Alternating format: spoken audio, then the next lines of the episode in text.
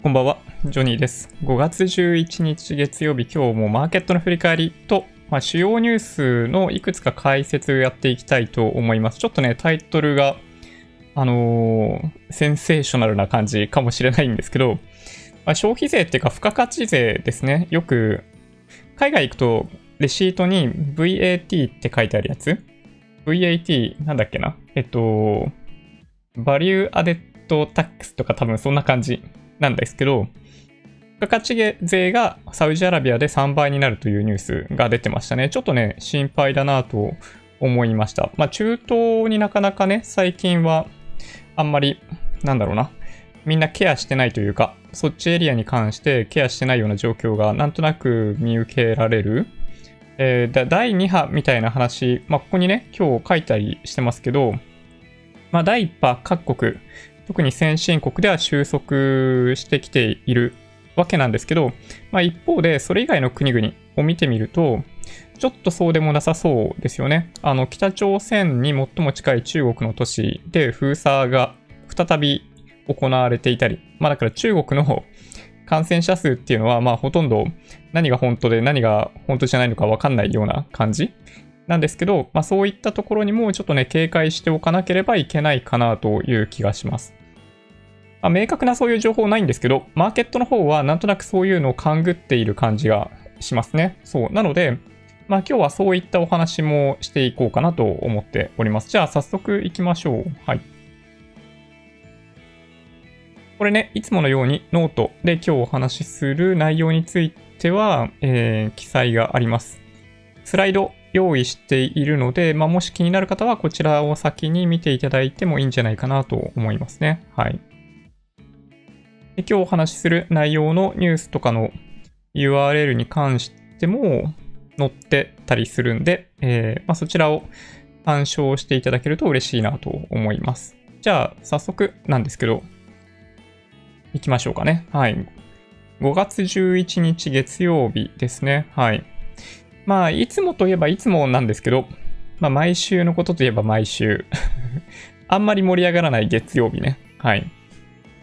日経平均が、えー、2390円66銭、211円57銭高、プラス1.05%ですね。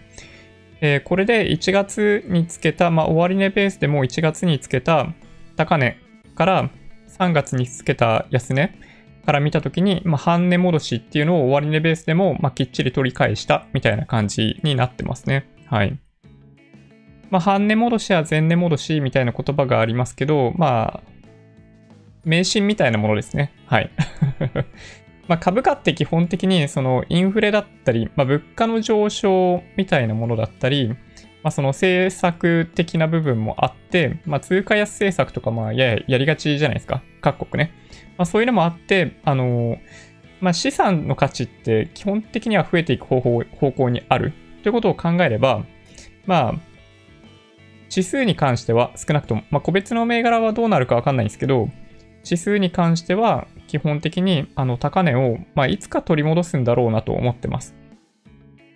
1989年の日経平均の最高値3万9000円弱に関しても、いつか取り戻すはず。いや、いつか取り戻してくれると信じている。みたいな感じですね。はい。トピックス1480.62プラス22.34ポイント。プラス1.53%ということで、今日はトピックスの方が高かったんですよね。えー、先週の木金とちょっとお話ししていた日経平均とナスダック、トピックスと S&P500 みたいなお話をしてましたけど、えー、まあ、その動きが継続してますね。トトピックスはま SP500 よりなんですけど、先週の金曜日以降はどちらかというと SP500 の方が強い、ナスダックよりも。なので、トピックスの方が高くなっているみたいな感じですね。東証一部出来高が13億1355万株、東証一部売買代金が2兆2098億円、2兆 2098億円。値上がり銘柄数が1798、値下がり銘柄数が398、変わらず45ということで、はい。まあ大体、まあ8割以上の銘柄が上昇しているという感じでしたね。うん。で今日のマーケットを、まあ、端的に3つで表すとしたら、まあ、僕だったらこれかなと思いますね。で1個目は、まあ、米国市場ですね。一番左にアメリカの国旗の上に、あの、牛さんが なんかもうって感じになってますけど、はい。まあ、あの、強気な相場を示す象徴として、あの、ブルですね。はい。ニューヨークに行ったことがある方は、もしかしたら実際に自分の目で見たっていう方もいらっしゃるんじゃないかなと思うんですけど、あの、強気の象徴ですね。強気相場の象徴としてブルがいるので、ここにブル置きました。まあ、主要産指数はいずれも上昇してました。ただ、さっきお話ししたように、ナスダックよりも SP500 の方が上昇率が高かったんで、日経平均ではなくトピックスの方が、まあ、高い伸びをしたかなと思ってます。で、もう一つは、決算発表待ちですね。えー、結果を見てから売買するみたいな、まあ、いわゆる様子見をする人たちがやっぱ結構いるっていうのも一つの要素かなと思いますね。まあ特に明日かな？トヨタの発表がありますね。トヨタの発表は結構注目されていて、で、しかもね、トヨタはね、なんでかわかんないんだけど 理由はようわからんけど、あの、ザラバ中に発表するんですよ。あの、1時とか、なんかそんな感じの時間帯に。なので、明日の相場にきっちり反映されますね。はい。注目です。やっぱりね、裾野がかなり広いんで、完成車メーカーとかね、その自動車の産業って、で、トヨタが、まあ、どんな業績を出してくるか、3月の業績がどうだったかっていうのももちろんそうなんですけど、まあ、4、6月がどんな感じになってるのかっていうことや、その今期、2021年3月期の業績予想をどういう風に出してくるかっていうのが、まあ、がぜ注目ですよね。はい。まあ自動車、ね、全然売れてないっていうのはもうすでに、まあ、大体分かってるんで、まあいい内容ではないと思うんですけど、あのー、まあ注目ですね。先日トヨタは、あのー、まあ銀行に、まあ予診枠の確保っていうか、なんて言えばいいのかな。みたいなことをやりに行ってますよね。追加で融資してもらうための枠の確保。確か1兆円でしたっけ？というのもあったので、まあそのお金の用途みたいなことにも、まあ、言及されるんじゃないかな、どうかなってとこですね。はい。もしかしたら、どうなんでしょうね。そんなに数字が悪くなければ、例えばその自社株買いみたいな話とかも出てくるかもしれないし、ちょっと読めないですね。はい。まあ、ただね、トヨタほどの大きな企業だったりすると、その、車の販売がある程度ブレーキかかったタイミングでものすごい勢いでキャッシュアウトしちゃってるんじゃないかなっていう気はしますけどね。はい。まあ、2番目の理由は、まあ、まあ、トヨタだけじゃないんですけど、まあ、決算発表待ちというやつですね。で、3番目の理由は、まあ、ちょっとやっぱね、戻り売りかなと思いますね。はい。前回高値を抜けてきているところまで来てるんで、まあ、そろそろちょっと売っとくかっていう、まあ、考え方がやっぱね、ありますね。うん。まあ、戻り売りとか、まあ、やれやれ売りとか、まあ、いろんな言葉ありますけど、まあね、ここまで我慢した人、高いところで買って、すごいマイナスになったんだけど、まあ、だいぶプラスになって、プラスっていうか、まあ、トントンぐらいになってきてっていう人は、まあ、やれやれ売りしたくもなる水準かなと思いますね。はい。まあ、というわけで、日中の動きに関しては、まあ、だいぶ押し戻されたっていうのが、まあ、実際のところかなと思いますね。はい。ちょっとチャートを見てってみましょうか。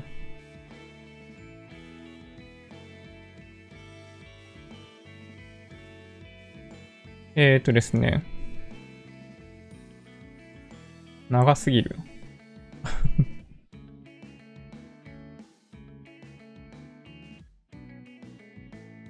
これ日経平均のあの、冷やしのチャートですね。はい。これ前回の高いところがあって、まあ、そこを抜けてるんで、まあ悪くないんだけど、日経平均って、あのー、なんだろうな。寄り付きってそんなに動かないじゃないですか。あのー、なので、なんかこんな感じになってるんですけど、実態としては、むしろ午前中が高くて、まあ午後が安かったっていうのがあるんで、むしろ売られた感じですね。日中の感覚でいくと。あの、出だしだけ安くって朝方一気に買われて、まあ、みんなついてくるかなと思ったんだけど誰もついてこなくって、まあ、こうやってこの高値がどんどんどんどん切り下がっていくようなががっくりみたいな感じ で最終的に引けたっていうのが今日のマーケットですねはいまあちょっとねあのー、まあ、決して雰囲気が良かったわけではないですねそういう意味でいくとああ、ほんとね、うん、悩ましいかな。そういう意味でいくとね。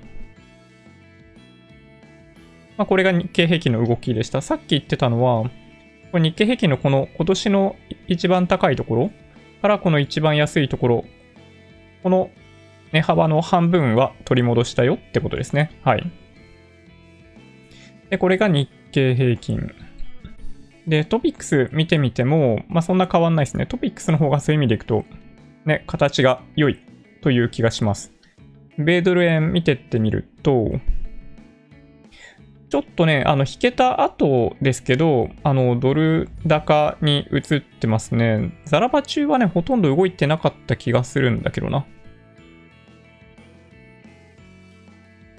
これね、朝の9時から午後、こっちか？朝の9時から午後3時ぐらいのところはそう、あんま変わってなかったんですよね。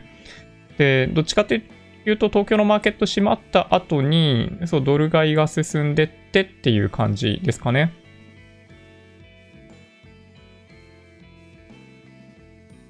なので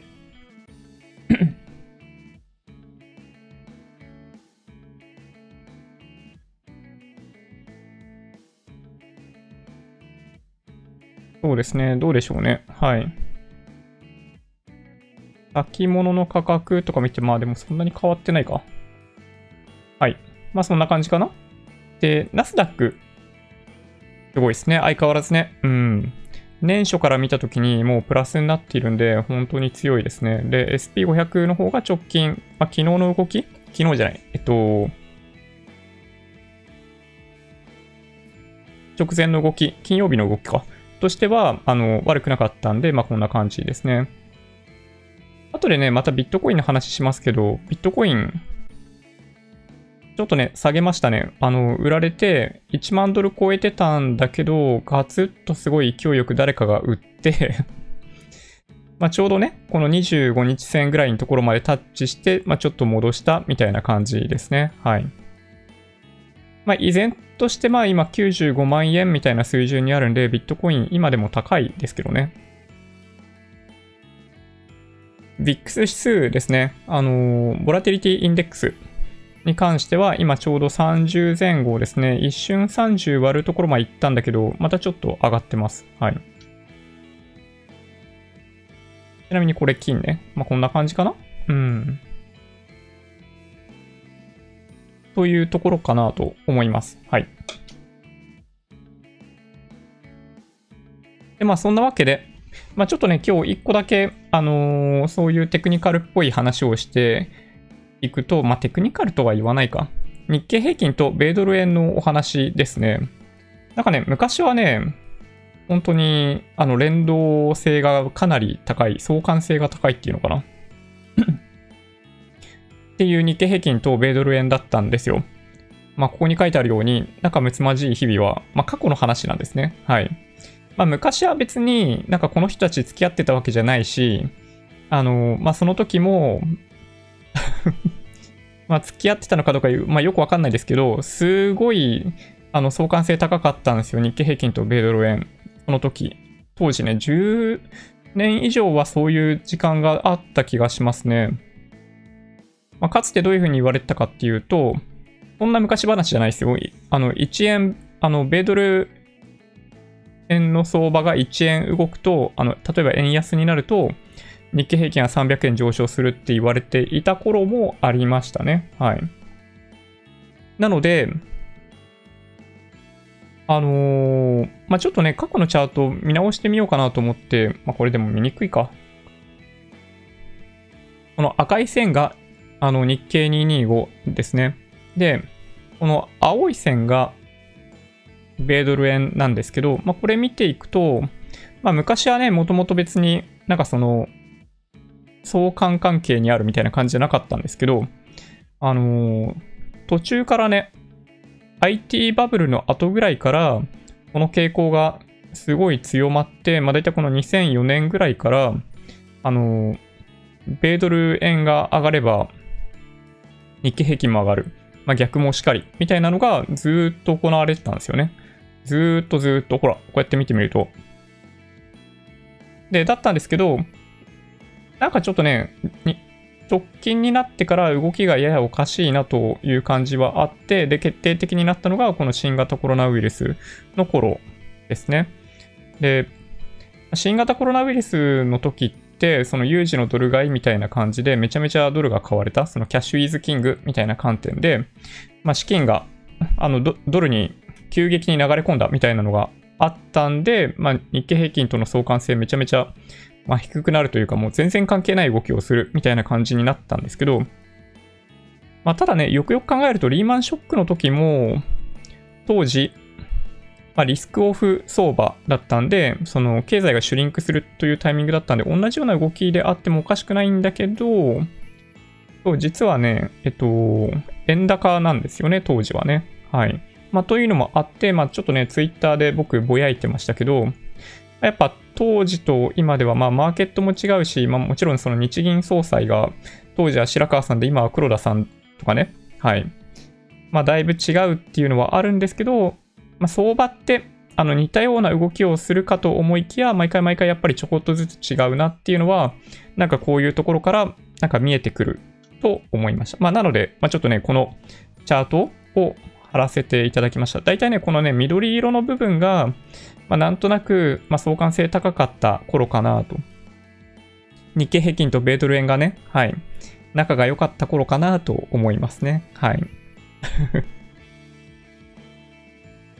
で、ビットコインですね。はい。まあ、さっきちょっとお話ししましたけど、まあ、1万ドル割れですね。半減期前に投機的な動きなのかなとか思ったりしますけど、半減期ってまだ来てないの？半減期って来てないのかな？どうなんでしょうね。半減期って、ほんとね、いつなんだろうね。半減期まで1日とかなんか言われたりしてるんですけど、なんか、ネット上でね、今、ググってみたりとかしてると、あと1日かとか言われてるんですよ。今日の朝ぐらいの記事半減期実行ブロックまで残りえー、ブロック数144に到達。平均ブロック時間からの逆算で半減期までの到達時間が24時間を切った。コインマーケットキャップっていうところに半減期カウントダウンページがあるんだ。まあなんかね、ちょっとね、やりすぎ感あるんで、まあ確かにね、そうですよね。まあやっぱね、ちょっと売っててもよかったかなと、やっぱね、僕もね、思う感じはしますね。まあ、タイミング的になんかこの半減期、あのー、まあ、歴史的な、ん ?4 年ぶりとかでしたっけ？みたいな感じだったりするんで、まあ、ちょっとね、この後の動き、気になるかなと。で、まあ、おそらくですけど、まあ、ここに書いてある通りで、半減期前に、半減期前なんだけど、すでに、まあ、投機的な動きっていうのがやっぱちょっと出てきているということかなと思いますね。これもう一回、ビットコインのチャートを見ますけど、まあ、コロナショックでドカーンと下がって、まあ、その後、まあ、反発してきて、まあ、この80万円ぐらいまでのところまでは良かったんだけど、まあ、そこからの動きがちょっとやっぱりね、あのー、まあ、投機マネー入ってっかなって感じがしなくもないんで、まあ、基本的にはほったらかしでいこうと思ってるんですけど、まあ気になりますね。まあでも、まあ逆に直近でちょっと下げてくれたんで、半減期の後にどかどか下げるみたいなことは、まああんまないのかなとか思ったりしますけどね。まあちょっとね、これはね、本当にわかんないです。はい。なんか結構発表が、発表があった時に、あった後にものすごい売られるって、まあよくある話じゃないですか。あの、任天堂とかもそうですよね。ものすごい強い内容だったんだけど、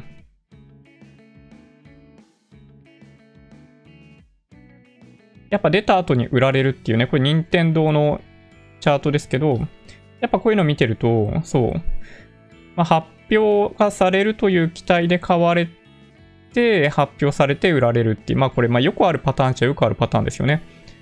なんかこういうのがよくあるんで、そのビットコインにしても、まあ半減期来るよ、来るよってみんなで言い続けて、まあ買いに行って半減期で売っちゃうっていうね。はい。まあみたいなところを、まあなんかこの後目の当たりにするような気がしてちょっと怖いかな。うん。半減期2016年以内以来通算3回目なんですね。はい。64ケムシさんありがとうございます。なるほど。屋さんちょっと売ってるんですね。なるほどな。まあ、ちょっとね、やりすぎ感ありますもんね。いや、確かに。ジョニーさんはコインをレンディングサービスに回していますか？あー、なんかそういう、なんか活用ってできるんですか？持っているものをさらにって。なんかね、そういうのはやってないですね。ビットフライヤーで買っ、ビットフライヤー？で買って、合ってるよね。で、ほったらかしにしているだけですね。はい。ああ、そうです。はい。あの、はるさんおっしゃるように、うん、事実で売られるってやつですね。はい。あるあるです。まあちょっとね、まあ残念な感じですけどね。まあもうちょっと上がってほしいというか、なんとかね、突き抜けてほしいですけど、まあそれほどの資金がやっぱり入ってこないかな。まあ、ただやっぱね、その各国中央銀行がものすごい資金供給をしている中で、やっぱね、お金がどこに向かうのかっていうのは、ちょっと気になるよね。うん。別になんか小声で言う話じゃないんですけど、あの、まあ、結局ものすごい、まあ、ジャブジャブになって、まあ、きっと資産バブル起こるんですよ。で、まあ、何でもかんでも上がるかっていうと、多分そういうわけではなくって、あの、どこかに流れ込むんですよ。まあ、全体的に上がるかもしれない。で、株高にもなってるし、今のタイミングで。まあ、だから、まあ、株に投資しとけば、それなりに資産バブルの恩恵受けられるんだと思うんだけど、やっぱね、まあ、何か象徴的なものが買われるんじゃないかなという気がするんですよね。まあ、今回のその新型コロナウイルスのマーケットって、急激にその経済活動をあの昔の通りに戻すっていうわけにはいかないんで、この金融政策、財政政策って、ある程度長い期間やり続けることに多分なると思うんですよ。で、その間に、やっぱりね、どっかしらに、あの、バブルの兆候がそろそろ出てきてもおかしくないんじゃないかなって、まあ僕は思ったりしますけどね。はい。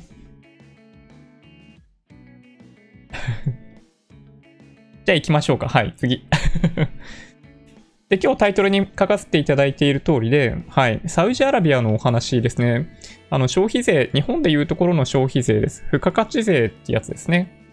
日本でね、なんで消費税っていうのかよくわかんないけど、あの、付加価値税を、ま、3倍の15%に引き上げるそうです。で、要因としては2点。新型コロナウイルス対策のあの財政支出で、まあ、財政が不健全になっていくっていうことですね。で、もう一つ、は、あの、原油価格の急落ありましたよね。あの、WTI の5月ものがマイナス40ドルみたいな、まあ一時期ですけどね。まあとかもあって、あの、まあ今でも、ま、安いじゃないですか。なので、まあそれによる、ま、財政的な不安というものが背景にあるそうです。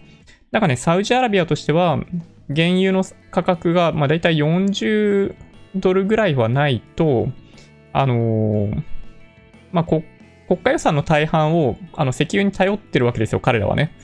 あの、採掘コストってめちゃめちゃ安くって、なんか2ドルとか3ドルとかって言われてるんですけど、結局、その石油売ったお金で、その国の財政をなんとかバランス取ってるっていう感じなんで、まあ、原油の価格急落によって、まあ、財政が、まあ、危ねえということですね。簡単に言うと。なので、まあ、引き締めもやるんですけど、このいわゆる日本でいうところの消費税を3倍にするということですね。で、まあこれね、ちょっと僕書いてますけど、ちょっと心配ですね。はい。まあ、サウジアラビアと、まあ、まあ、アメリカって、まあ、ちょっとズブズブっぽい関係でもあるし、まあ、ただそのズブズブの関係であるがゆえに、まあ、サウジアラビアから出てきた人が、まあ、サウジアラビア以外の国ってアメリカに対していろいろやってたりとか、まあ、対イランに対してどうこうとかね、あのー、アラブ国家と、まあまあまあ、そういう話とかがいろいろあるわけじゃないですか。まあ、という中で、うん、まあ、サウジアラビアが、なんか、健全でなくなっていくと、その、体制として危うくなっていくと、やっぱその、まあ、アメリカにもやっぱ影響出るだろうなと。で、日本っていう観点から見ても、まあ、中東からかなりの石油を買ってるので、まあ、だからこそ、あの、WTI とかがいくら上がって、上がったり下がったりしても日本にとってあんま関係ないんですけど、あの、まあ、こっちの国に関しては、まあ、安定しててほしいですよね。そう。なので、まあ、このね、あの、まあ、いわば増税に関して、まあ、ちょっとね、心配だなと思いますね。まあ、やっぱね、まあ、サウジアラビアに住んでいる人たちにとっては、まあ、これ結構しんどい話ですよね。だって日本で言うと3倍、今から3倍にしたら30%じゃないですか。30%なんて国はないですよ。そういう意味でいくとね。うん。あちなみにね、一番税率が高い国は、確かね、ハンガリーかなんかで20何パーセントとかなんですよ。実は北欧とかではないんですよね。そう。あの、東ヨーロッパって言えばいいのかな。ね、ハンガリーとかが、まあ、実はものすごい高い。まあ、もちろん北欧も高いんですけど、20%とかもう超えたかな。で、日本は、実は今でも比較的低い方で、まあ、10%じゃないですか。軽減税率ありますけど。で、もっと低いところを見ていくと、消費税って今確かね、台湾とかが5%だったり、あとどこだったかな。まあ、中東の国々がね、そうだから安かったんですよ。このサウジアラビアとかは、まあ、オイルが出てくるもんだから、まあ、あんまりその、なんだろうな、みんなから一生懸命税金集めなくっても、あのー、大丈夫だったんですよ、これまでは。そう、だからこそ、付加価値税5%だったんですよね。そう、台湾とかは多分今でも5%だと思うんだけど、まあ、その、世界で最も低い付加価値税だったサウジアラビアのような国でも、まあ、今回の件で、まあ、3倍に引き上げざるを得ないと。みたいな感じですね。で、まあね、あのー、日本の場合、なんだろうな、あのー、まあ、赤字国債発行するとかそういうのがあったとしても、まあ、買い手がいるじゃないですか。だから、なんとかなるんだけど、まあ、こういう国の場合、やっぱなんとかならなくって、直接的にすぐさま増税になってしまうっていうことですよね、これね。うん。これね、見てるとね、結構怖い。日本は、まあだから、まあ大丈夫なんですよ。ま結局のとこ大丈夫なんですけど、そうただ、そうあのそういう形でその資金調達ができない国々だったりとかすると、まあ、こうやって増税せざるを得ないと。で新型コロナウイルスで、あのまあ、第2波が来たって感じで、そのイランとかも再びなんかその経済活動をやや引き締めている。で、そんな中で、増税までしちゃうっていうのは、やっぱね、その、国の中の状況っていうのはかなり悪くなるんじゃないかなってなんか簡単に想像できますよね。うん。で、まあもちろんなんかその王室に対しての当たりも強くなる可能性があるんで、はい。まあ、ちょっとね、心配だなと思っているとこですね、これね。はい。ねちょっとね、びっくりしますよね。いや、そうなんですよ。3倍とかやりすぎでしょ。頭おかしいレベルって思いますよね。まあだから、まあもともと、まあどこまで自由があるのかよくわかんないじゃないですか。サウジアラビアとかね。うん。まあだからこそできるんですよね。はい。いやそうなんですよ。恐ろしい。まあちょっとね、恐ろしいですね。まあだから、まあやっぱね、民主国家に住んでるっていいなと思いました。ね、あの、ウイルスの封じ込めに関して民主国家、ちょっと厳しいなと思う局面、ね、今回、ややありましたけど、まあ、結果からいくと、日本の対応ってものすごい良かったじゃないですか。あの、ロックダウンをするわけでもなく、経済を完全にストップさせるというわけでもなく、感染者数をあの減らすことができたので、あの僕は世界に向かって胸を張って、あの、日本の対応は良かったと言えるんじゃないかなと思いますね。はい。ちなみに、そう何かしらね、そう、あの、マーケットと結びつけて考えた方がいいかなとも思ったんだけど、まあこれ、あれですね、あの、日本の場合、米ドル円じゃないですか。で、これ、米ドル、サウジアラビア、リアルっていう、まあ、リアルっていうのが通貨みたいなんですね、サウジアラビアの場合。で、そのチャートをですね、まあ、ちょっとね、あの、確かに弱くなっている。あの、ドル高になっているんで、まあ、ちょっとね、そういう影響が、まあ、若干出てるのかもしれないですけどね。うん。みたいなのもありました。はい。ね、3倍になったらね、普通に考えたら ね、そうそうそうそう、ほんとそうですよ。あの、チロピロさんがおっしゃってるように、そう、暴動起きてもおかしくないですよね。うん、そういうレベルだと思います。うん。消費税は事実上個人資産を奪う行為。うん。財務省の連中からは、えー、特別に倍の消費税取ってほしい。いや、ほんとね、そうなんですよね。ね、今の時期にこんなことやって、あの、サウジアラビアという国が大丈夫なのかっていうのは本当に心配ですね。さっき言ったように、あの、イランに関しては、ちょっと緩めてたんですよ、経済活動。で、そしたらまた増えてきちゃったんですよね。なので、あのー、多分ね、イランももう一回引き締めないといけないようになる。で、これが、あのー、先週からお話ししている、あの、第2波来るよって話ですね。必ず来るんですよ。緩めたら緩めたなりにね。なので、そう、ほんとね、あの、気をつけないといけないですね。はい。じゃあまあそんなわけで、あ、あ、コロナ関連のニュースをちょっとね、行こうかなと思います。はい。今日1個ね、ニュース出てましたね。これベンチャーとかの話なんですけど、オフィスの賃貸契約、あの、解約しているところがやっぱね、徐々に出てきているみたいですね。あの、もちろん、あの、飲食店とかそういう話ではなくって、あの、いわゆるオフィスですね。で、理由としては、まあ、皆さんご想像の通りなんですけど、在宅勤務、テレワークやってみたら、思った以上に生産性が良くって、あの、最小限のオフィスにしようという動きが、まあ、特に中小企業ではすでに出始めているらしいですね。はい。で、これっておそらく、あの、まあ、上に書いてありますけど、まあ、コロ、コロナショックというか、まあ、この騒動が終わった後も多分続く？今回ね、気づいちゃったんですよ。会社はそういう意味でいくと。あの、在宅勤務いいじゃんと。その生産性が、まあ、ほぼ同じかちょっと下がったとしても、あの、オフィスを借りることなく、あの、なんだろうな、会社の規模を拡大することができる。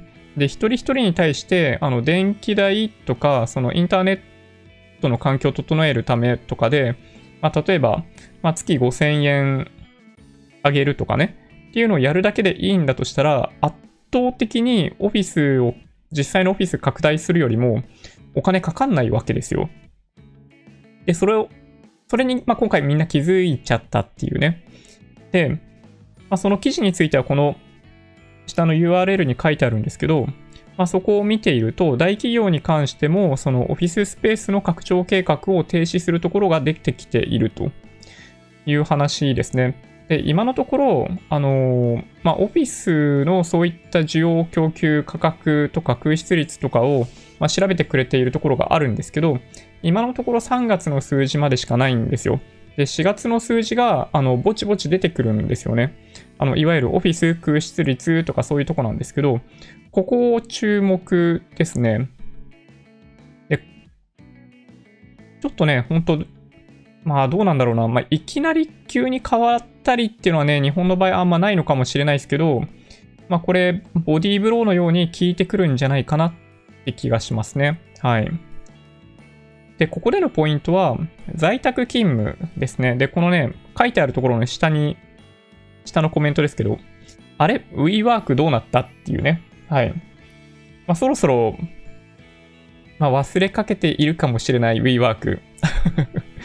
WeWork 実はあの都心には結構オフィスがあってですね、渋谷とかに行くと、渋谷の、なんだっけな、新しいビルとかには WeWork 入ってるんですよ。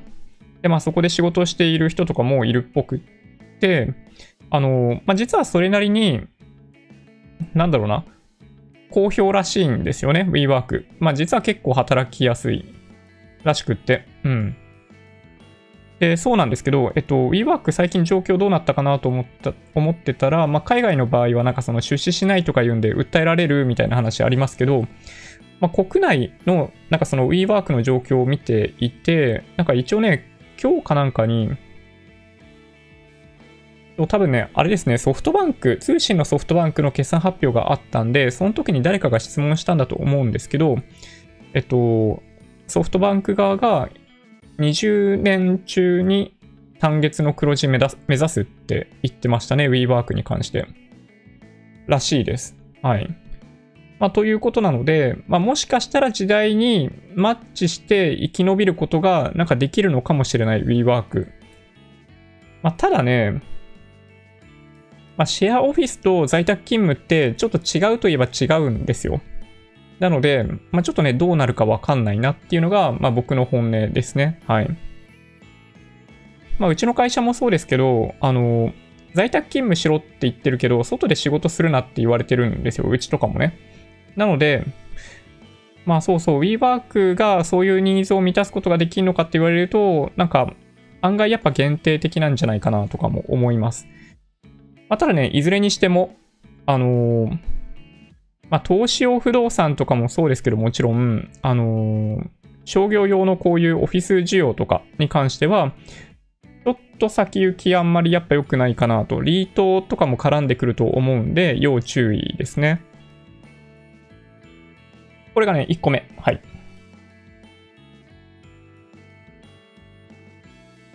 農林中金。あの、どっかのチャンネルで大好きな CLO の話ですね。8兆円、あの、保有残高8兆円割れらしいですね。うん。まあ、積極的に継続して買っているというわけではないっぽいんですけど、えっと、9兆円分ぐらい農林中金持ってるみたいですね。はい。で、まあ、売却したんではなく、償還ということらしいです。一応ね。そう、だから、なんか、なんだろうな。えっと、損失をバカバカ出しているというわけではないらしい。うん。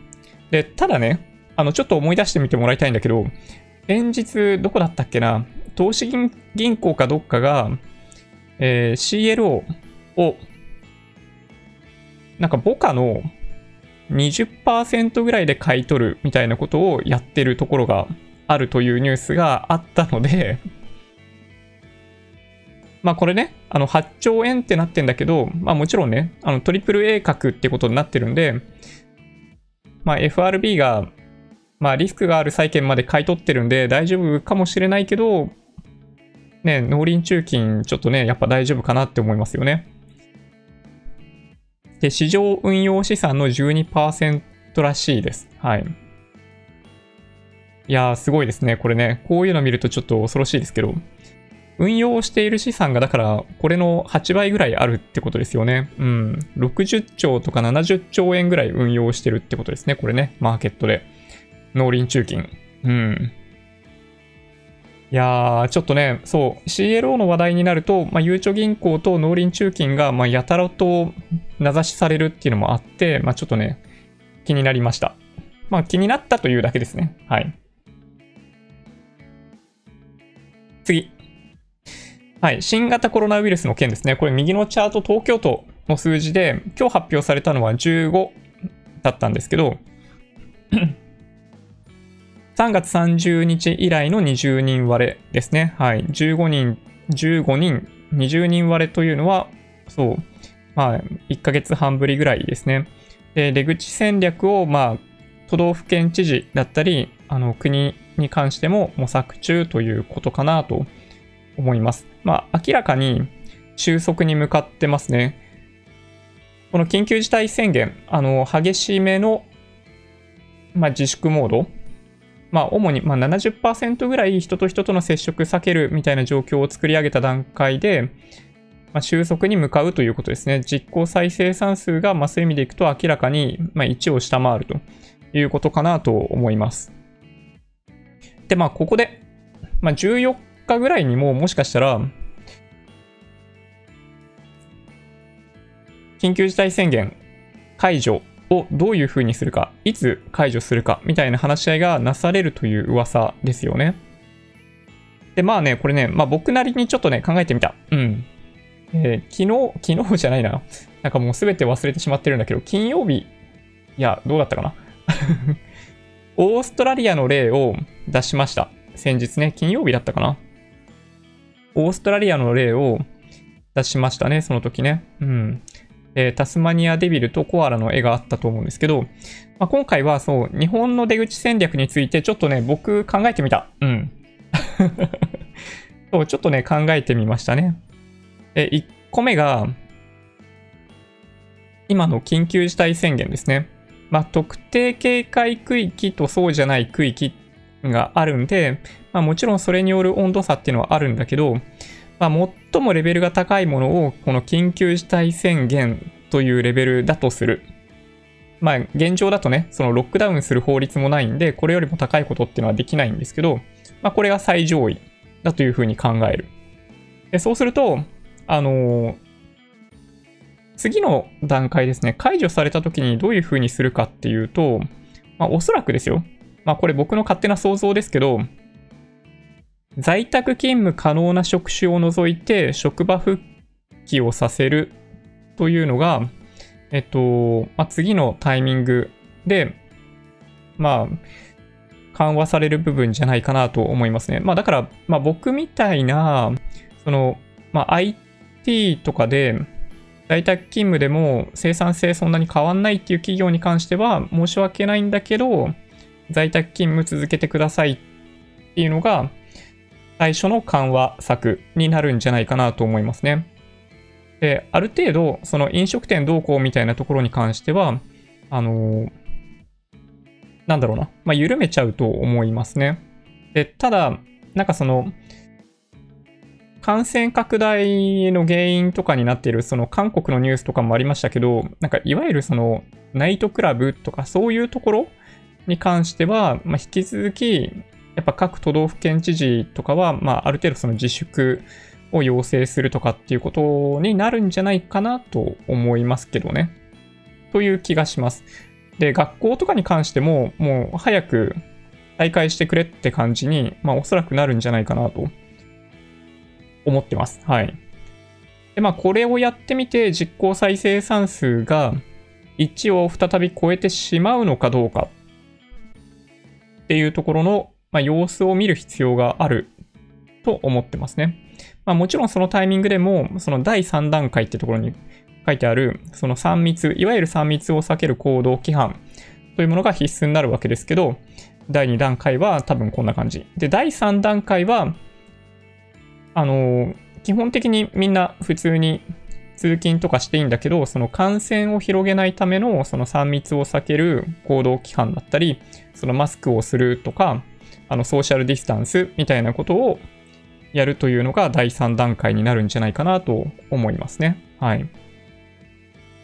まあ、なんとなくね、こんな感じじゃないかな。はい。まあ、だから、まあ、基本的に、あの、第2段階とかまでは、まあ、いわゆるその、先日お話ししたマイクロツーリズムみたいなことはいいんだけど、えっと、あんまり大きな移動はやめた方がいい。で、第3段階ではそういうのもなくしていく。例えばその、東京から大阪行くとか、田舎に行くことに、東京の人がなんか今、例えば、東北とか行くと多分すごい煙たがられるじゃないですか。きっとね。今まだ。なんだけど、まあそういうのは、あの、第3段階で、まあ、緩めていく。第2段階まではある程度の、まあそういった意味での移動制限っていうのは維持していくんじゃないかなと思いますね。まあ緊急事態宣言が出ていた直前の状態、まあ3月の状態を思い出していただければいいんじゃないかなと思いますね。あの時ってできる会社だけは在宅勤務やってたっていう状況じゃないですか。まああんな感じだと思います。うん。まあだからね、在宅勤務を積極的にやっている会社に対しての支援とか、まあそういうのは継続してなんかやるんじゃないかな。どうなんだろうね。はい。まあ、というところかと思います。なんかね、あの、もうすでにエビデンスが結構いろんなところから出てきてるんで、例えばその、まあ、さっき学校のお話ししましたけど、まあ、子供とか、あのまあ、若年層、まあ、僕がどっちに入るのかわかんないけど、は、まあ、多分全然問題ないんで、あの学校再開してもいいよっていう、そのなんか、共通認識を持てるようにした方がいいと思いますね。で、その中で、やっぱね、触れないといけないのは、まあ、特に、まあ、そうですね、まあ、60歳以上、70歳以上の方々は、あの、リスクって意味でもそうだし、もう一つはやっぱりその、あの、一度感染すると他の人に感染させやすいということも、あの、エビデンスとしてあるようなので、やっぱそこに関しては、引き続き引き締めるということを、ま、やった方がいいんだろうなという気がしますね。こういうところに踏み込んで、政策取れるかどうかっていうのが、なんかちょっと問われてる気がしますけどね。うん。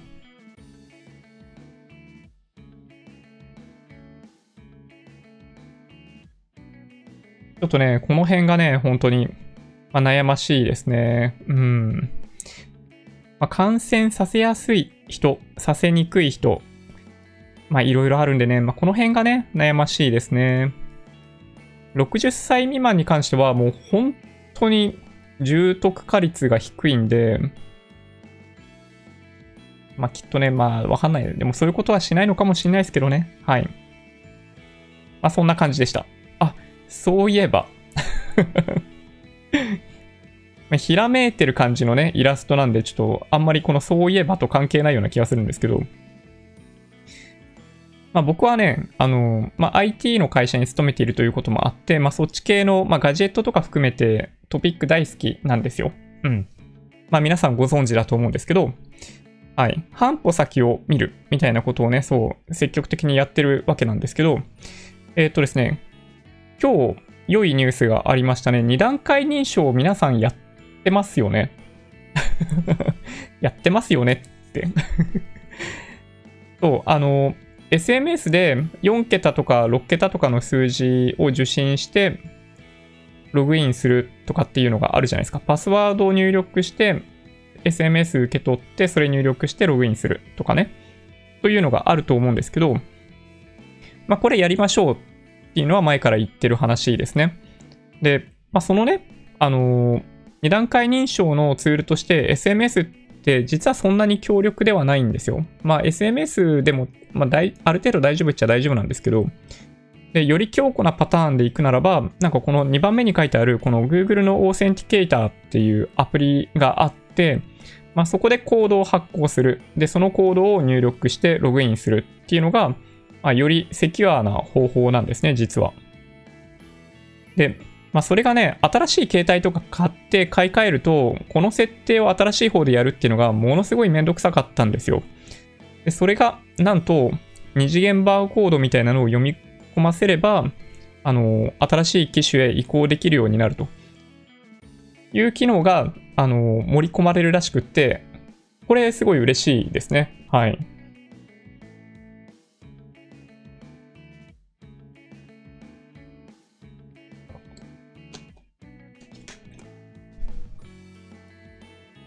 まあね、これ Google だけじゃなくって、Microsoft とかも、まあ、こういった機能を持ってて、そう、認証するための2段階認証用のツールですね。はい。こういうの積極的に皆さんも使っていただけるといいと思います。で、ちょっとね、改めてのお話になりますけど、ここに書いてある通りなんですけどね。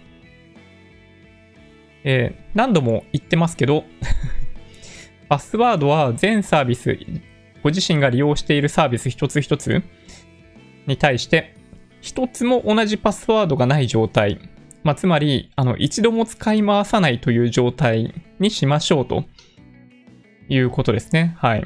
で、これね、まあ、難しいと思われるかもしれないですけど、えっと、まあ、サファリとか、Google とかってパスワードを記憶してくれるじゃないですか。まあ、その他にも、まあ、アプリがあるといえばあるんですけど、まあ、最も信頼できるといえば、まあ、Google とか Apple かなという気がするんで、サファリとか Chrome を使って、パスワードを一個一個全部違うものを用意して、あの登録してあげるっていうのが、やっぱね、セキュアだと思います。Apple はね、ちょっと今どうなってんのかな？あの、さらに一歩先を進んでいて、あの、メールアドレスもなんかテンポラリーなやつ、一時的なやつを毎回毎回違うサービスに登録できるように用意するみたいなことも、なんか去年の WWDC で発表していたんで、本当にね、そういうのはいい機能じゃないかなと思ってますね。なので、まあ、ちょっとね、あのー、やりましょうと。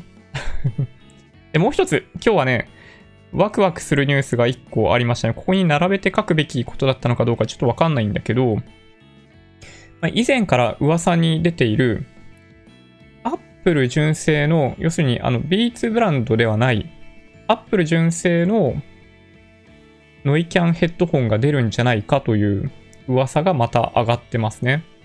で、その名も Apple AirPods スタディオ。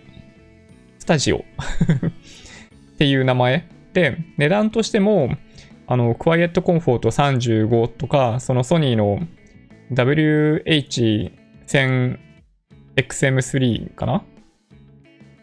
とかと同じような値段、要するに3万5千円から4万円弱という超高価格で発売されるんじゃないかという噂がありますね。はい。まあ噂は何回もこ、ね、出てきては消えてみたいな感じだったりするんですけど、まあただ完全独立イヤホン、AirPods、まあ AirPods と AirPods Pro が出てきたということもあって、まあ、信頼まあできるかどうかちょっとわかんないけど、まあ本当にね、発表されるんじゃないかという話がありますね。はい。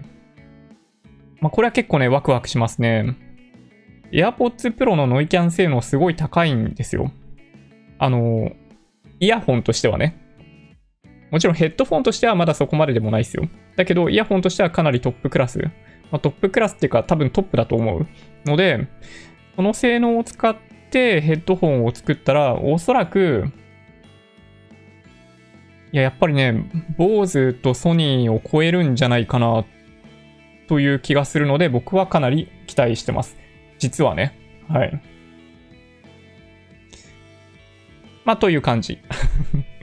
一応ね、今後の予定、経済指標や決算発表ということについてもちょっとお話ししようかなと思います。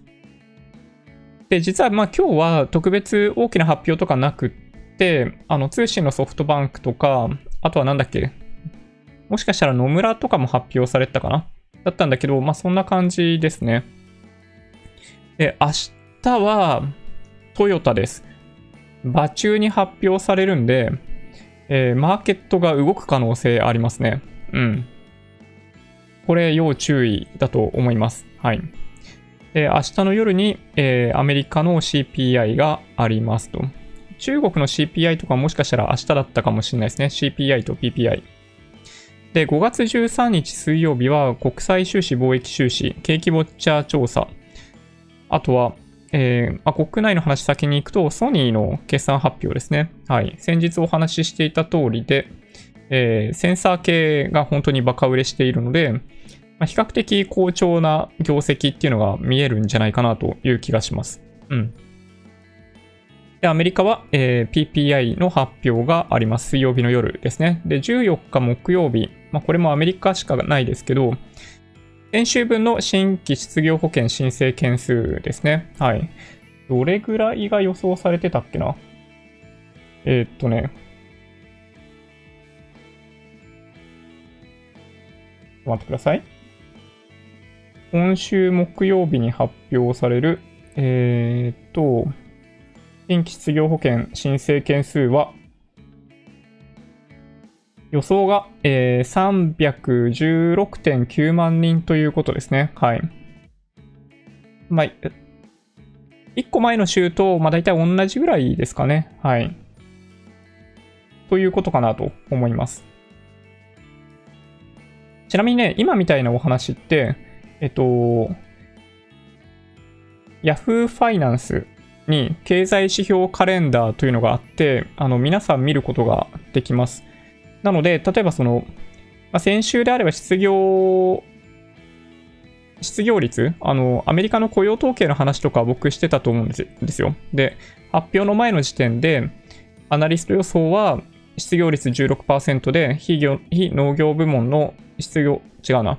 えっと、雇用者数が2100万人減という数字を共有していたのは、その Yahoo ファイナンスの数字から来ているものですね。はい。でその Yahoo ファイナンスの URL もあの動画の説明欄に書いてあるんで、まあ、そこ見ていただけるといいんじゃないかなと思います。はい。まあなんかね、基本的にね、あらゆる情報ってすでにオンラインに公開されてるんですよ。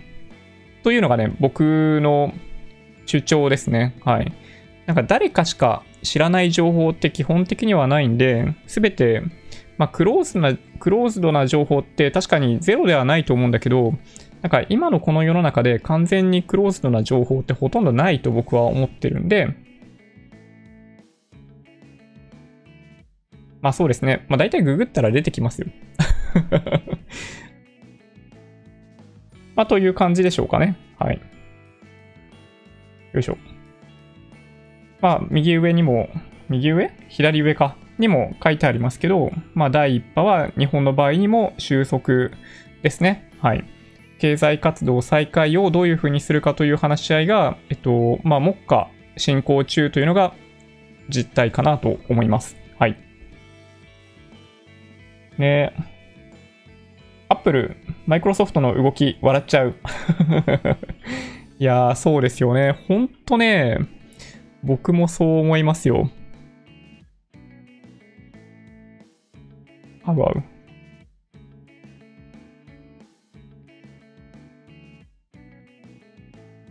アップルこれだもんね。いや、本当にね、ドカーンと落ちた時に買った人はむしろラッキーみたいな感じだよね、これね。うん。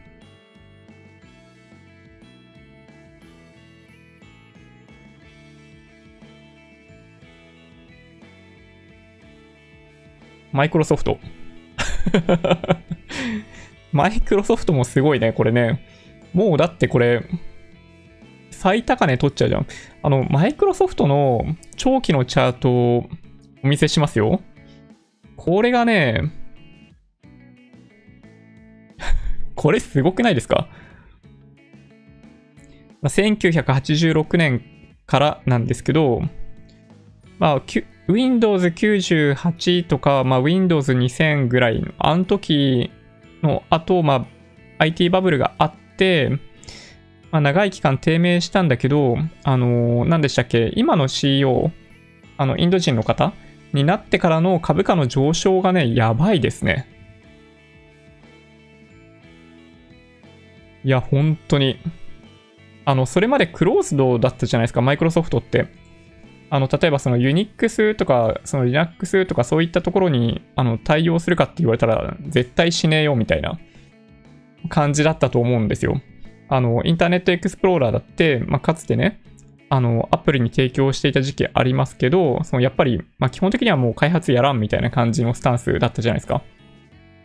みんなオフィス使えよ、みたいなね。そう。だけど、まあ、今は、なんだ、iOS 用のアプリとかも本当ね、充実しているし、まあ、どんどんオープンになっていて、まあ、Azure の業績っていうのもあるからだとは思うんだけど、このチャートね。いやー、すごい。ほんとね、マイクロソフトはすごいなと思いますね。なみに、アップル、アップル全期間で見ても いや、ビビりますね、こういうのね。はい。なんかあの、この辺って何だったんだろうって感じですよね。はい。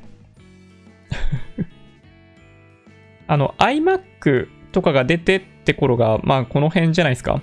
あの、ボンダイブルーとか、インインディゴブルーとか、なんかまあ、いくつか、フラワーパワーとかありましたけど、あ、まあ、あれこの頃ですよ。いやー、すごいですよね。はい。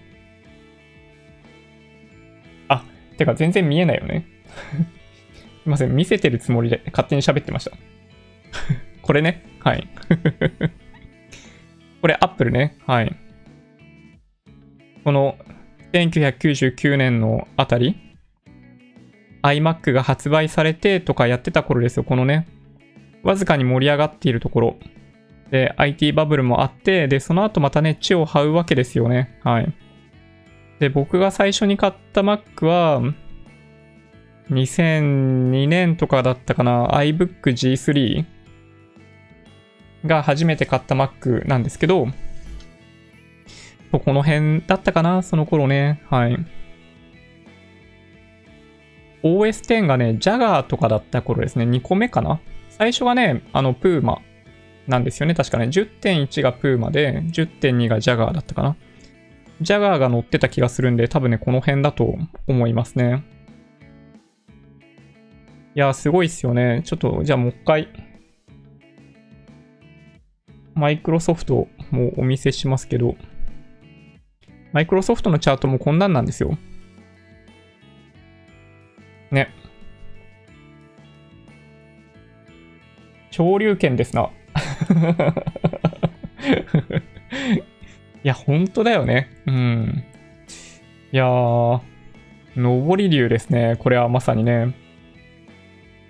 マイクロソフト株を本日買った自分は遅いんでしょうかいや、それはね、わかんないと思いますよ。あの、いつ買ってもそういうチャートに見えるんですよ、ある種。あもちろんなんかこ、この期間、IT バブル後、そのリーマンショックから立ち直るぐらいの期間は本当に低迷していた感じがするんで、微妙だったかもしれないですけど、その後、例えばその高値高値を取った後、この2016年以降に関しては、いつ買った人も、こういうチャートに見えてたはずなんですよ。この期間で見るんで。だけど、そっからこう上がってってるんで、まあどうでしょうね。わかんないですけどね。まあ、今の大きな期待は、まあでも Azure ですよね。やっぱクラウドの収益性がかなり高いんで、まあ、マイクロソフト、まあ Amazon もそうですけど、まあイケイケであるのは間違いないですね。はい。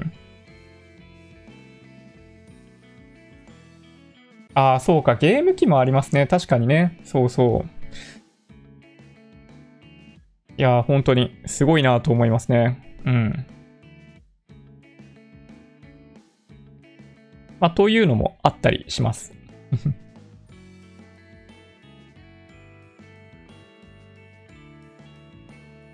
ね、どの統計値をとっても以上どんな波乱が起きてもおかしくない。そうですね。経済状態がね、やばいところにお金をジャブジャブジャブジャブって突っ込んでるのが今の状況なので、そうなんですよね。なんか動くときは本当にね、突然すごい動きをする可能性があるんで、まあ危なっかしいといえば危なっかしいですね、そういう意味ではね。うん。まあそれは間違いないかな。はい。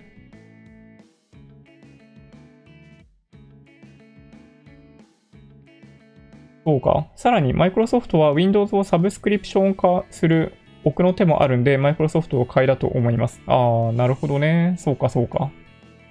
マイクロソフト強いなそう考えると、やっぱり。半端なく強いですね。うん。ね、時価総額小さいならあれだけど、この規模でこの昇竜拳おかしい。そうですね。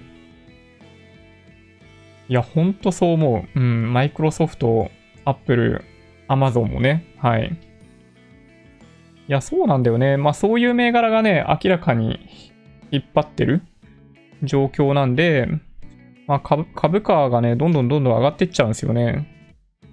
じゃあなんかついでなんで Amazon も見ますかね。はい。Amazon ね、こんな感じ。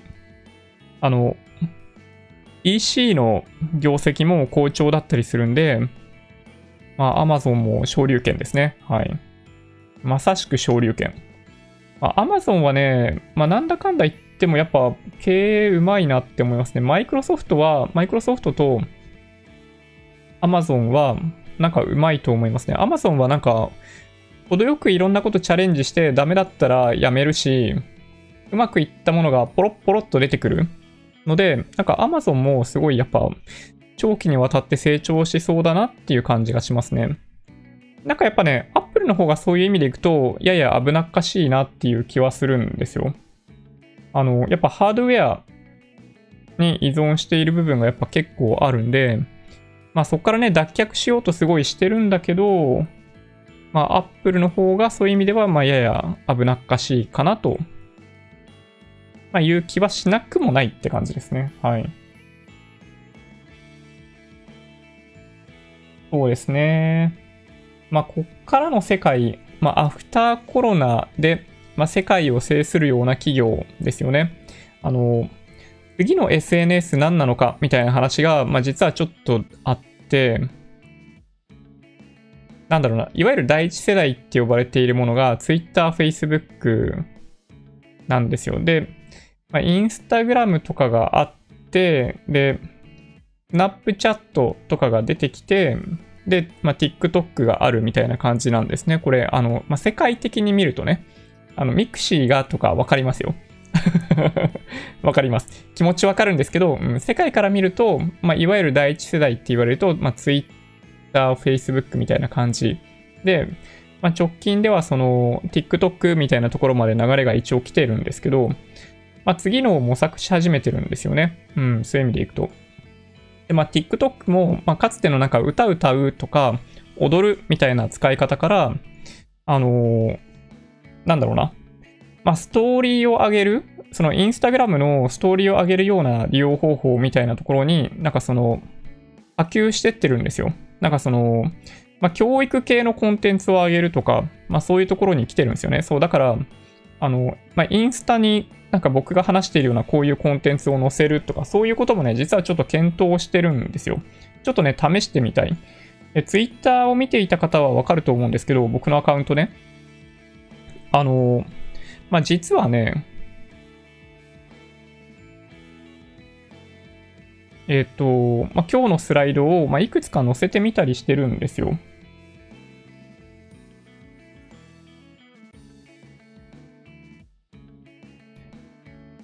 なんかやっぱね、いろんな方法で、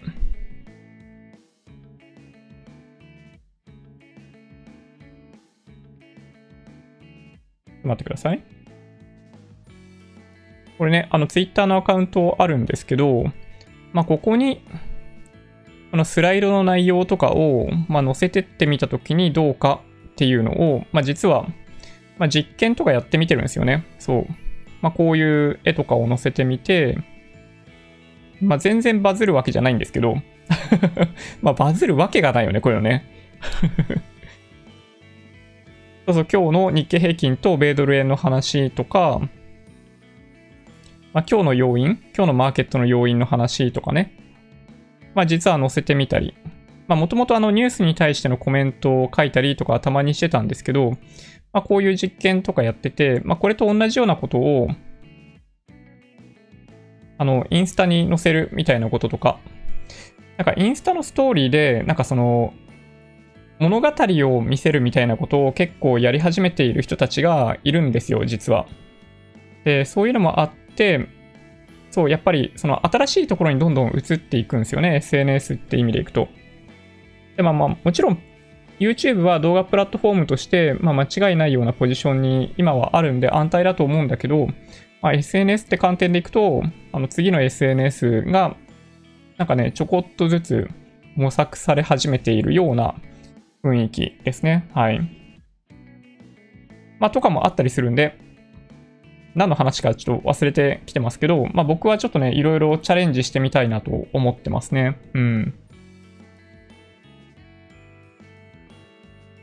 ダウが下がっている。ナスダックが上がっている。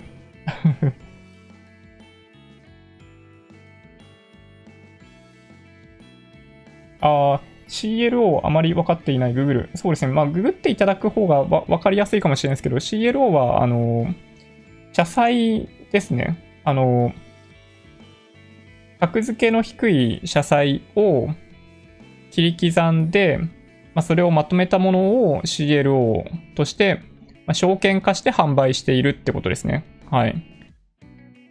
なので、えっと、CLO は一般的に、まあ、格付けが低い社債の集まりなんで、まあ、リスクが高いと言われてるんですけど、なんかその CLO の中にも格付けがあって、まあ、さっきその農林中金の場合、トリプル A ってなってましたけど、なんかいわゆるなんかその切り刻んだ時に上のなんだろう、こうやって水平に切ってって一番上が AAA だとすると、なんかその一個一個トランシェって言うんですよね。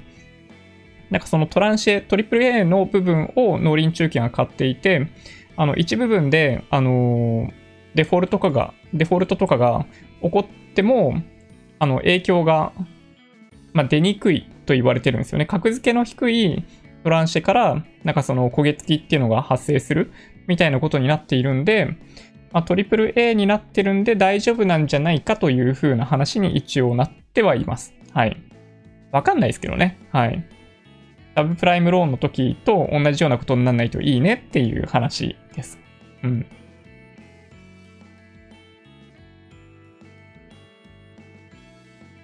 本当だ。ダウ下がってますね。200ドルぐらい下がってる。ナスダックは確かに、まあ、昨日とほぼ変わらずって感じですかね。はい。そうですね。SP500 もちょっと下がってますね。うん。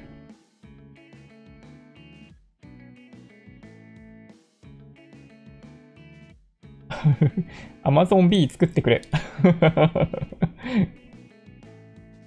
ああ、AMD もすごいですか？そうなんだ。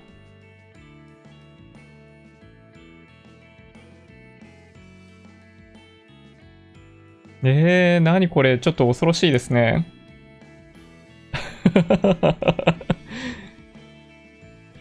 いや、こんな動きするんですね。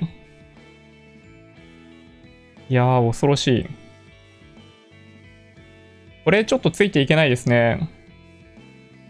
すごいな。毎回毎回こんなに揺さぶられちゃうと、ね、IT バブルの時に48ドルぐらいまで行って安いところは4ドルでしょ？で、リーマンショック前に、まあ、住宅バブルの時に、ま、42ドルぐらいまで行って、その後、これ2ドルぐらいじゃない？いやー、すごいですね。で、もう一回そこを見に行って、その後、いやー、やっぱね、怖い。怖すぎる いやー、手出し無用ですね、やっぱり。まあ、個別の銘柄はやっぱね、怖いな。うん。MacOS はもうソフト単体でサブスクリプション化した方が可能性あると思うんですけどね。ああ、なるほど。Twitter にサマリーだけでもアップしてもらえると見れない日も勉強できて助かります。おお、そう言っていただけると嬉しいですね。はい。ちょっとそういうの、あの、ま、スライドとね、ちょっとしたコメントだけになっちゃうかもしれないですけど、うん、できるだけアップロードしていきたいなと思ってます。はい。Amazon の姿勢が謙虚。この世の春を謳歌している AMD は、うん。えー、常にインテルと NVIDIA との殺し合いなので安心感が全くない。そうですね。いや、本当ですよね。うん。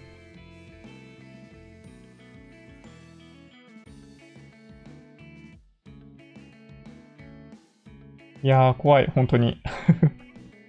ね。AMD、今まで見たことなかったですけど、いや、ちょっと度肝抜かれますね。はい。ちょっとね、時間があるので、えっと、今日の、なんかね、ニュース、どんなものを取り上げて、まあ、取り上げてというか、まあ僕が見ているのかっていうのをお見せしましょうか。まあ、マーケット関連のニュースもまあもちろん見ていて、あ、これちょっとお話しした方がいいかもしれないですね。まあ、ロイターの記事なんですけど、5月8日の時点で、2020年3月期の経常利益、まあ、経常、まあ、損益っていうか、まあ、そうですね。に関しては21.1%減ってことですね。まあ、最初、なんだろうな、始末ぐらいの時点からすると、あだいぶマシになりましたね。ただ、あの、PR、知ってます？日経平均の PR、18倍超えましたね。はい。やっぱり、まあ、20倍超えはするでしょうね。24倍ぐらいまでいってもおかしくないかなという気はしますけど。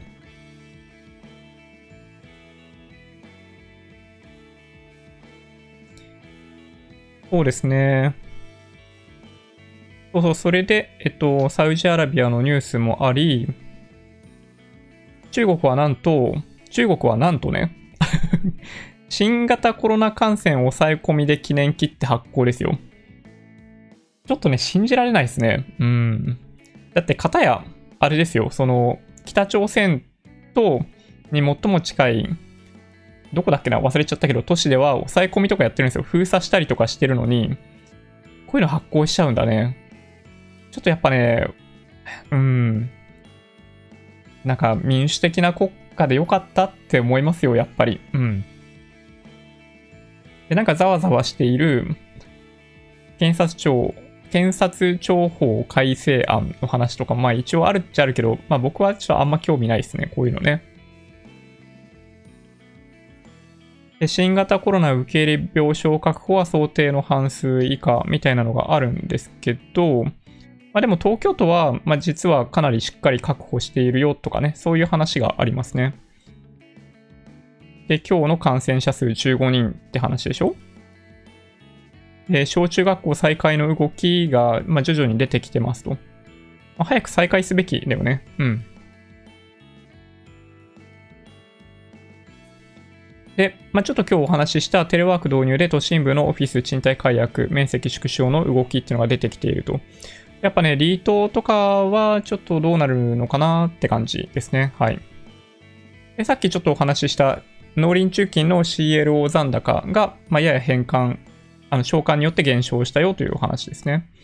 で、通信のソフトバンク、今期は、えー、微増益。で、85円から86円に増配計画みたいな感じですね。はい。通信のソフトバンクに関しては、なんかそんなに、はい、中身については見てないですけど、まあでもちょっと、どうかな。後で一応確認だけしておこうかな。うん、内容ね。うん。なんかどっちかっていうと、あの、なんか PayPay とかその辺の状況が気になるかな。はい。で、あとはもう一つ。野村ですね。一時3.6%安。株クレジット評価損がなんか意外とできでかいと。できゃい。でかいという話がありますね。はい。で、Apple のニュースとかもありましたよって感じかな。はい。ちょっと東京の数字見てってみましょうか。まあ、世界的な数字はね、まあなんだかんだ言ってもあんまり減少しないんですよ、急激にはね。やっぱその新興国の感染者数が増えてしまっているんで、ちょっとね、厳しいですね、状況が。日本の場合、1万5700人、死亡者数が600人。うん。いや、でもすごい増えたね。このリカバードが8000人超えですね。すでに。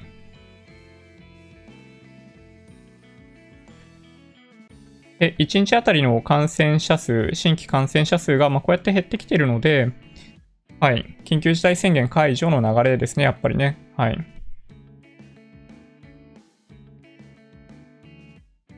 で、世界全体で見ていくと、こんな感じになっちゃうんですよ。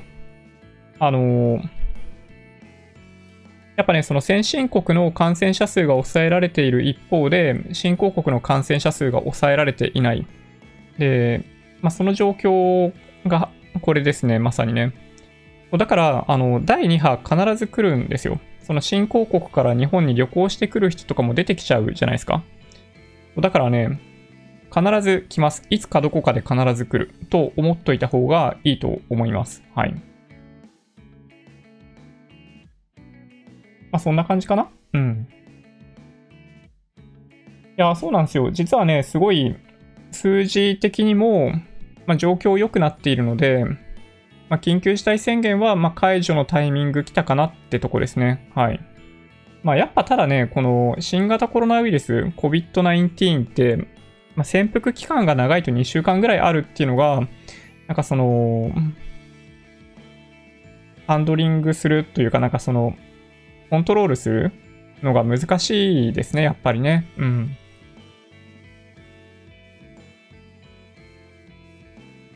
こんな感じかな？はい。5年前からのリート購入している人はホテル除けば回復してるはず。そうですね。5年前から買ってたらめちゃめちゃ上がってるでしょうね。うん。確かに。インテルは未だに14ナノ。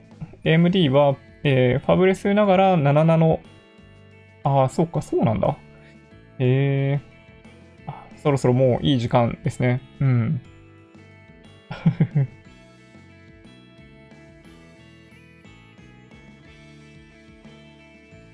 はい。そうかな。うん、そうですね。うん。まあ、やっぱりね、出口が、第1波に関しては出口が見えてきているんで、まあ、順調にいけば、期間を前倒しして終わりにするかどうかって言われると、まあ、ちょっとわかんないですけど、まあ、だから結局なんだかんだで月末までじゃないかなっていう気がする。で、まあ、来週、来週？今週ないし来週に、そのどういう風な出口戦略にするかっていう発表が、まあ、行われるんじゃないかなと思いますね。それって、まあ、よくわかんないですけど、まあ、僕の想像だとこんな感じ？在宅在宅勤務が可能な職種を除いて、あの、職場復帰する工場で働いてる人とかは、まあ本当に戻っていいよと、みたいな感じになるんじゃないかなと思いますね。はい。まあちょっとね、わかんない。本当に。ここに関してはね。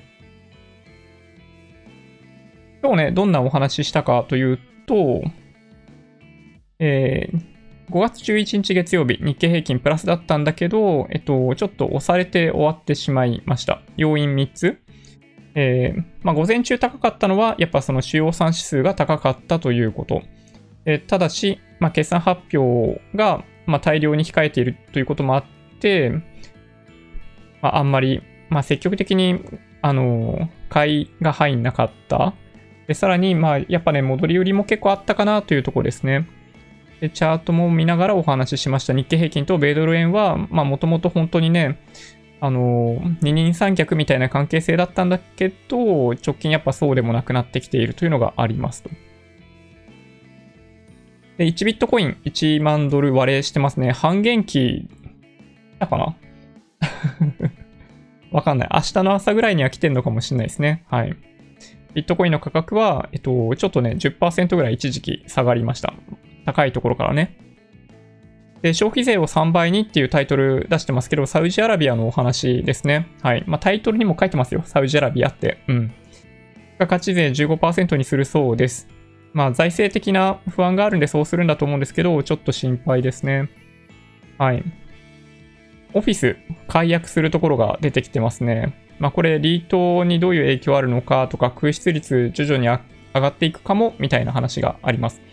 まあただね、東京はまだ大丈夫かなという気がしますけどね。はい。で農林中金 CLO の保有残高8兆円割れみたいなニュースありますね。市場運用資産の12%分が CLO だって。すごいね、ほんとね。新型コロナウイルス第1波収束へ向かってますね。右のチャートは東京都のチャート。今日は15人ということでした。で、出口戦略のお話はしました。そういえば IT 関連ということで、2段階認証をやろうねと。パスワードもちゃんと違うの設定しようねと。で、Apple から、えー、ノイキャンヘッドホンが発売されるという噂もありますと。で、明日、トヨタの決算発表が場中に行われるので、まあ、これ要注意です。はい。といったところでしょうか。